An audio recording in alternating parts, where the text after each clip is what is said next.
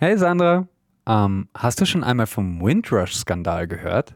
Hallo Michelle, also vom Skandal nicht, aber ich kenne die Windrush Generation. Das sind Einwanderer, die in den 50er und 60er Jahren aus der Karibik in das Vereinigte Königreich gekommen sind. Benannt nach dem Schiff Empire Windrush. Genau. Diese Einwanderer haben geholfen, England nach dem Zweiten Weltkrieg wieder aufzubauen. In den 70ern wurden sie dann nicht mehr gebraucht und die Zuwanderung immer mehr erschwert.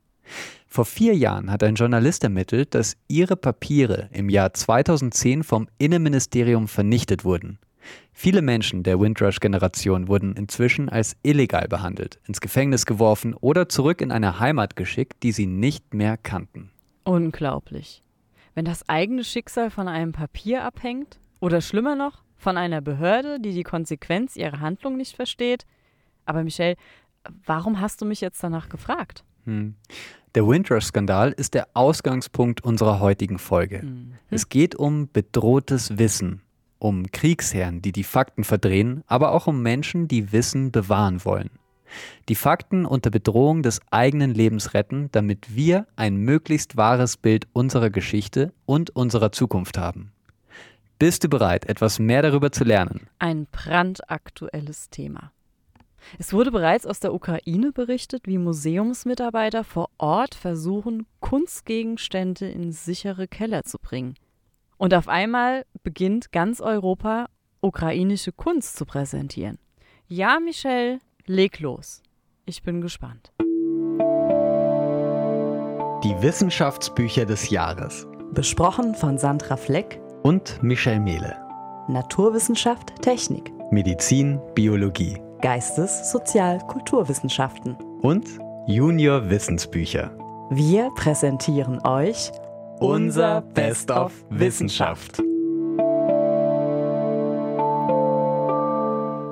Richard Ovenden leitet eine der größten Bibliotheken Englands, die Bodleian Library in Oxford. Uh, Oxford.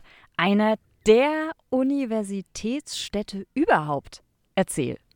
Also, einige seiner Bücher sind nur ganz knapp der Vernichtung entgangen darunter jüdische Schriften aus der Zeit Nazi-Deutschlands, der Nachlass von Franz Kafka oder Bibeln aus der Zeit der Reformation. Ohne sie wäre das Wissen über unsere Welt heute natürlich viel begrenzter. Das stimmt. Ich denke da gerade an das Tagebuch von Anne Frank. Nach der Verhaftung von Anne und ihrer ganzen jüdischen Familie hat ihre Unterstützerin Miep Gies ihr Tagebuch aufbewahrt und es so vor der Gestapo versteckt. Nach dem Krieg hat sie es Annes Vater übergeben, der als einziger den Holocaust überlebt hat. Und heute ist es eine zentrale Geschichte des Zweiten Weltkriegs. Ja, genau. Und dass Richard Ovenden vom Windrush-Skandal gehört hat, davon, dass das englische Innenministerium tausende Landepapiere vernichtet hat und deswegen diese Menschen und ihre Kinder abgeschoben werden, das hat ihn tief bewegt. Und er hat eine Geschichte über die Vernichtung und Bewahrung von Wissen geschrieben unser heutiges Buch mit dem deutschen Titel Bedrohte Bücher. Das klingt spannend. Ich habe ja mal ein Jahr für das neu gegründete Wissenschaftsmagazin Alexandria gearbeitet und der Brand, oder besser gesagt die Brände der Bibliothek von Alexandria, bilden ja den Mythos einer der größten Wissensvernichtungen unserer Zeit. Danach ist das Magazin benannt. Was viele aber nicht wissen, Historiker glauben heute nicht mehr so recht an die Geschichte des großen Feuers. Es ist wahrscheinlicher, dass Alexandria an einem Budgetmangel zugrunde ging. Sic transit gloria mundi. So vergeht der Ruhm der Welt. Hm. Und das ist übrigens auch eine zentrale These von Ovenden. Nicht Kriege und Naturkatastrophen, spärliche Kulturbudgets sind die größte Bedrohung für Wissen damals und heute. Und ich, wenn ich seine Zahl zitiere, vor vier Jahren sind die Finanzmittel für öffentliche Bibliotheken in Großbritannien drastisch gekürzt worden. 130 Bibliotheken wurden geschlossen und 500 weitere werden nur noch von ehrenamtlichen MitarbeiterInnen geführt. Du kannst einen Vollzeitjob nicht ewig unbezahlt machen. Auf gar keinen Fall. Und das mit den Bibliotheken ist bei uns wahrscheinlich nicht viel anders. Aber was ist mit Wikipedia oder mit Twitter und Google? Also ich kann mir vorstellen, dass da natürlich auch was gespeichert wird. Schon. Aber die Frage ist, wer es speichert und wieso. Bibliotheken haben eine öffentliche Mission. Zitat: Wissen zu bewahren, um Bürger zu informieren und Transparenz im öffentlichen Leben zu gewährleisten. Dagegen ist die Mission der privaten Supermächte des Internets, so Historiker Timothy Garten, ähm, eine andere, sag ich mal. Mhm. Also du willst damit jetzt sagen, Gewinnmaximierung. Also gerade große Unternehmen, die sich eigentlich nur mal danach richten, was Aktionäre sagen, beziehungsweise ihre Geschäftsführer und die Zahlen in die Höhe treiben wollen. Also weltweit speichern sie Daten, also eigentlich unsere Daten, um unser Kaufverhalten in dem Kontext wahrscheinlich besser verstehen zu können. ja, das ist eine ganz andere Mission. Und ein anderes Beispiel, nehmen wir zum Beispiel die Bilderplattform Flickr im Internet, die hat äh, vor einiger Zeit ein, auf ein Bezahlmodell gewechselt. Und wer nicht rechtzeitig gezahlt hat, dessen Bilder sind verschwunden. Oder YouTube hat 2017 tausende Stunden Videomaterial aus dem syrischen Bürgerkrieg gelöscht. Das ist Material vielleicht nicht für die Öffentlichkeit, aber es hat einen Wert, um zu verstehen, was dort passiert ist. Da fällt mir ein, in den USA ist eine Bibliothek 2010 eine Partnerschaft mit Twitter eingegangen. Die Library of Congress war das. Und es ging darum, alle vergangenen und zukünftigen Tweets seit Beginn von Twitter zu speichern. Ich glaube, das ging ein paar Jahre gut, aber mittlerweile werden nur noch ausgewählte Profile gespeichert. Das war am Ende wahrscheinlich, ja, dann doch wieder eine Budgetfrage. Ja, sicher sogar.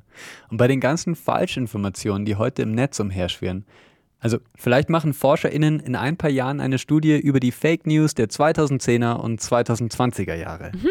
Bleibt zu hoffen, dass das Profil von Donald Trump gespeichert ist. Ja, genau. Ja. Oder nehmen wir die Falschinformationen zum Ukraine-Krieg jetzt. Wenn du eine unabhängige Institution hast, die Daten außerhalb von den Interessen von Machthabern speichert, soweit das geht, dann kannst du vielleicht ein paar Jahre nach einem Regime sehen, wie kommuniziert wurde. Unser ganzes Wissen über die Vergangenheit beruht auf solchen Archiven. Ich habe da vor kurzem einen Bericht gelesen.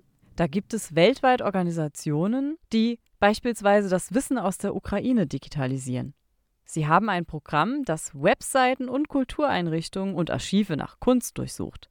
Also nach Informationen über Kunst, Dokumente, Fotografien, virtuelle Touren, Volksmusik, Schnittmuster von Trachten und so weiter.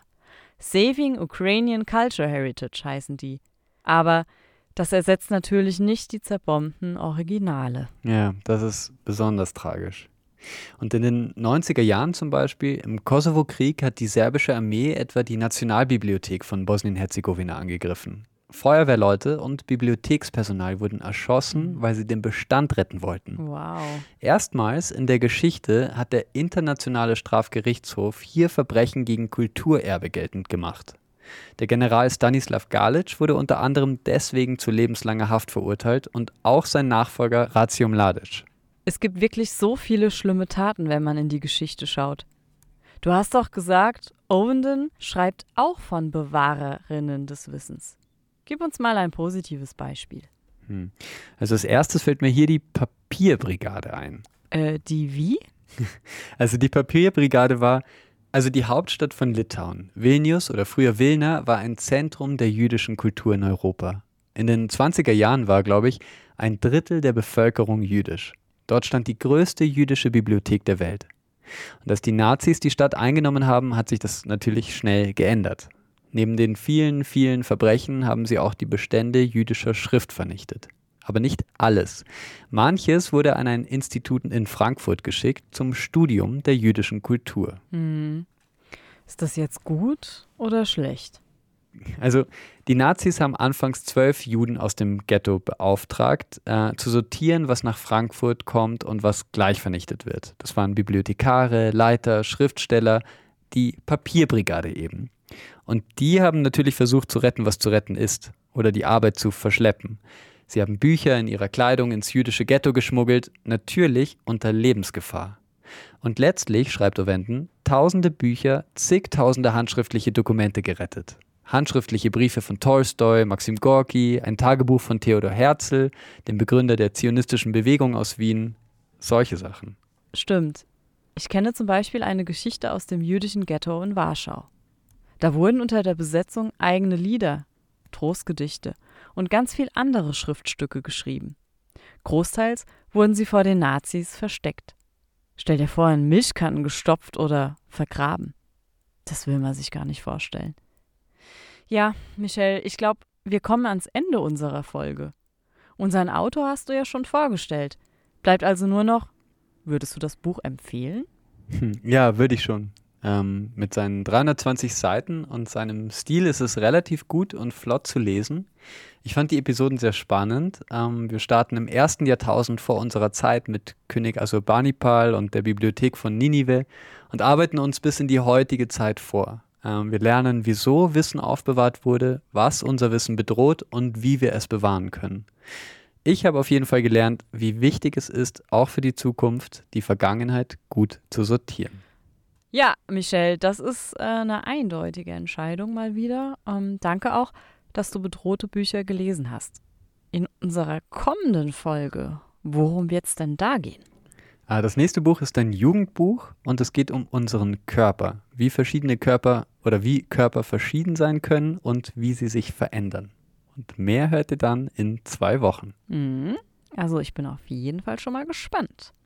Ja, dann darf ich mich von euch da draußen verabschieden und wünsche alles Gute. Ciao. Ciao, hasta luego.